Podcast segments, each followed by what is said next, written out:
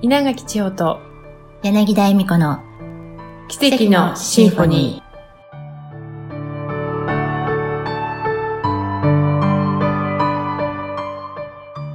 皆さんこんにちは柳田恵美子です。お聞きくださってありがとうございます。先日こんなことがありました。私は週3回公式 LINE でメッセージを配信しているんですがある配信日の前日私なりに心を込めて書き上げたメッセージが配信予約をタップしたと同時にエラーが出て全て消えてしまったんです。配信予約に設定してある時間は朝7時。エラーになって全て消えてしまったのが7時間後には配信となるはずの0時でした。一瞬、え？何が起きた？とは思いました。そして何年か前の私だったら、嘘、信じらんない。せっかく書いたのに最悪、なんて思ったかもしれません。でも、おかげさまで今は落ち着いたものです。あれ？なくなっちゃった。こんなこともあるよね。じゃあ、明日の配信はお休みだ。と、起きた出来事に抵抗をしません。すべてが起きた方が良くて起きたことと思っているので受け入れます。そしてもう次のことに意識が向くんです。落ち込んだり悩んだりしてるなんてもったいない。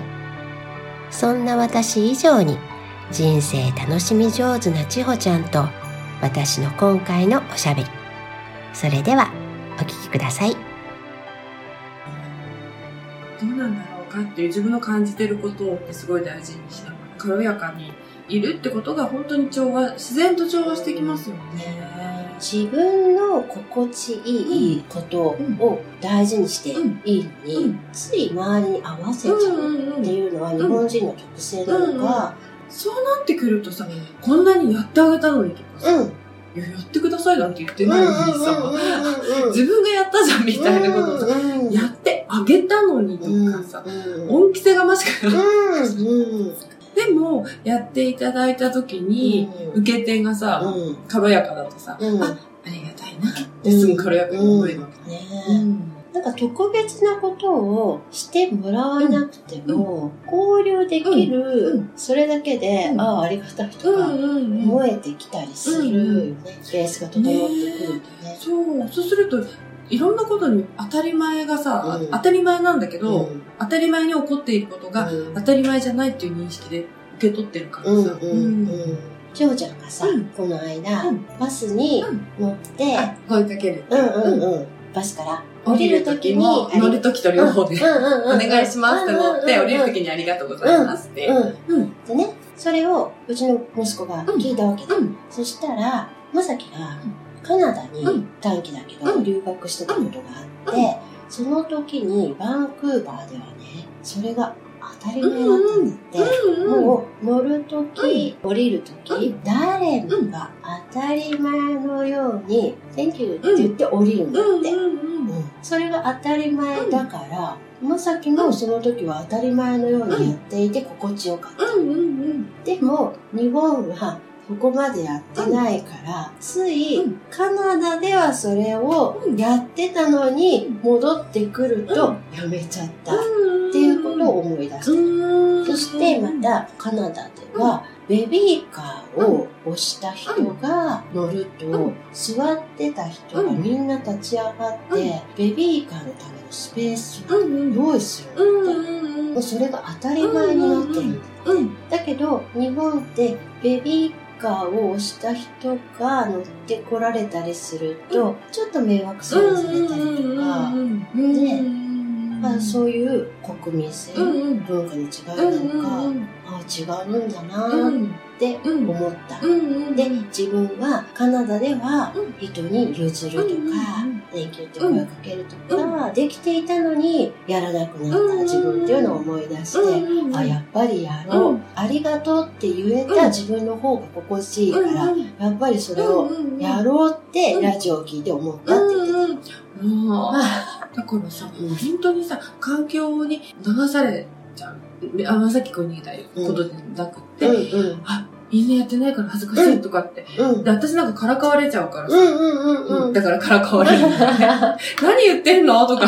うんうんうんうんうん。でも、うんいいんですって。うんうん。そこは平気なんだよね。うんうんうんでも、って結構やってるんだよね。うんうんうん。バスに乗る子供たちとか見てると。うんうんうんうんうんだからすごくいいな、素直でな、と思って、うん。学ぼうと思ってるうんだけどさ、同じようにしなきゃいけないんじゃなくてさ、自分が思ったことやっぱりやっていけるって素直にね、出てくるっていいよねって。うんうんうんこれは私のことに限らず、うん他のこともそうなんだと思うんだけど、うん。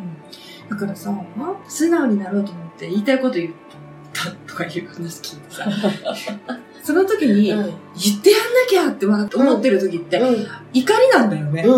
ただぶつけてる、感情ぶつけてるんだよね。うん。そしたら喧嘩になっちゃったら当たり前だよって話なんだけどさ。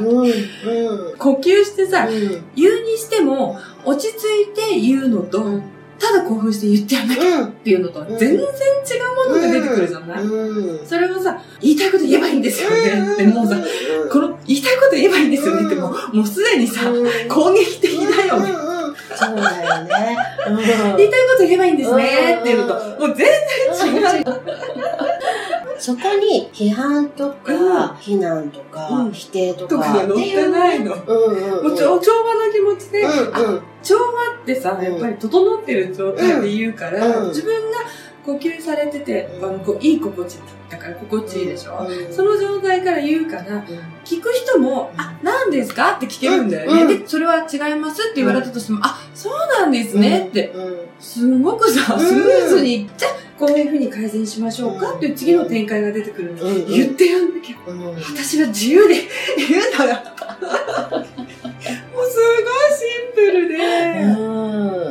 ピリチュアルをやろうとして、うんだから、言いたいこと言います。うんうんそこのさ、微妙なニュアンスのさ、うんこれ言葉で表現す感覚なんだよね。そうね。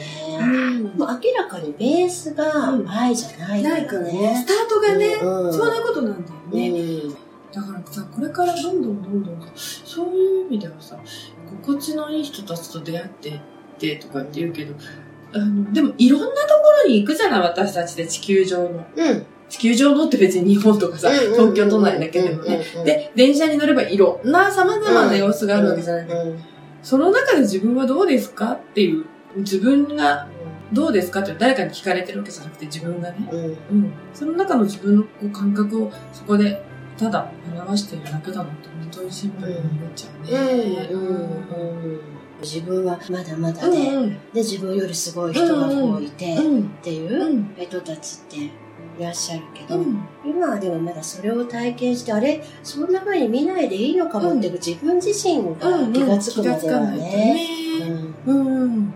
自分がどう捉えるかうん。だけのことなんだよね出来事はそこに重たいも軽いも出来事自体ではなくて、うんそれを「ああなんてこと」うん。って取るか、うんあらなくなっちゃったって取るか、うん。っていう自分次第。ねえ。うんと、そう好きなんじゃないかな、やっぱり。だってど、どこはまじゃないけど、うん多くの人ってそれ好きなの。そうん。だからひ否定しないで、それやっうんうんた方がいいかも。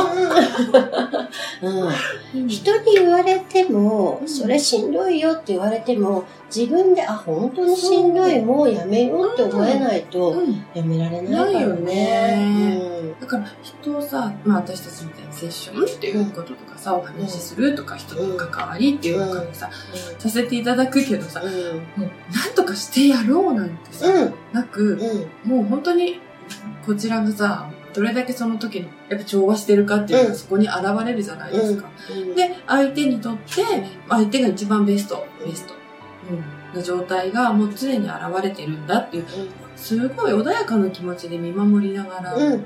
こう一緒に寄り添ってるって、うん。うん。うん、お互いにとっていいよね、うんどっちかがなんかしてやろうとかさ、うん。うん。お金をいただいてるからなんとかしなきゃとか、うん。お金払ってるんだからなんとかしてよみたいな、うん。そう、それがない、うんうん。うんうん。エネルギーのね、交換じゃないの。交流なんです。うん。うん。うん。そう交換じゃないの。あれそう。物々交換じゃないの、交流なのよって感じで。うん、うん、うん、そうなんだよで循環してるわけだよね。そうそうそうそうそう。ねで、それが分かっていくと、うんっていうか思い出していくと、うん。軽やかうんうんなんだよね。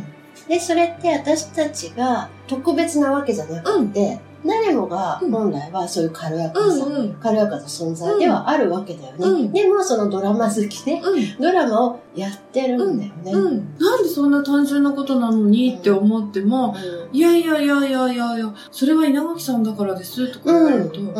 最近はそうなんだと思ってる。うんうんうんうんうんうんうん。でも私の中で差を作ってないから。うん。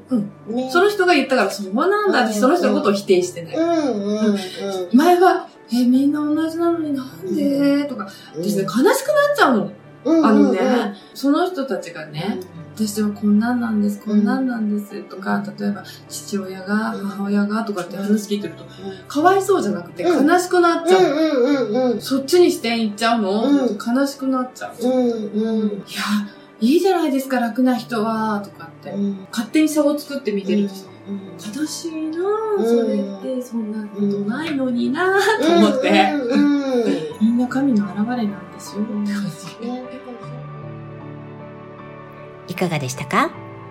みんな神様の現れなんです。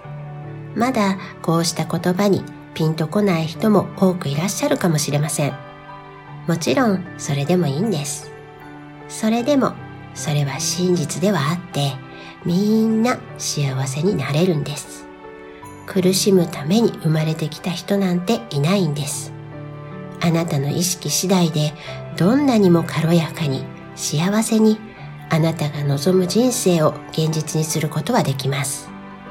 どんな時にも呼吸を整え、落ち着いて穏やかで自分自身や周囲と調和しましょう。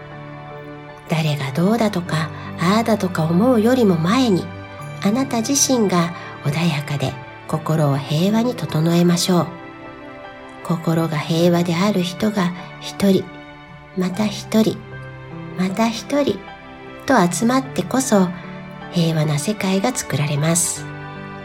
今日も大切なあなたの一日が平和で豊かであるようにあなた自身が最高に心地よくお過ごしくださいね。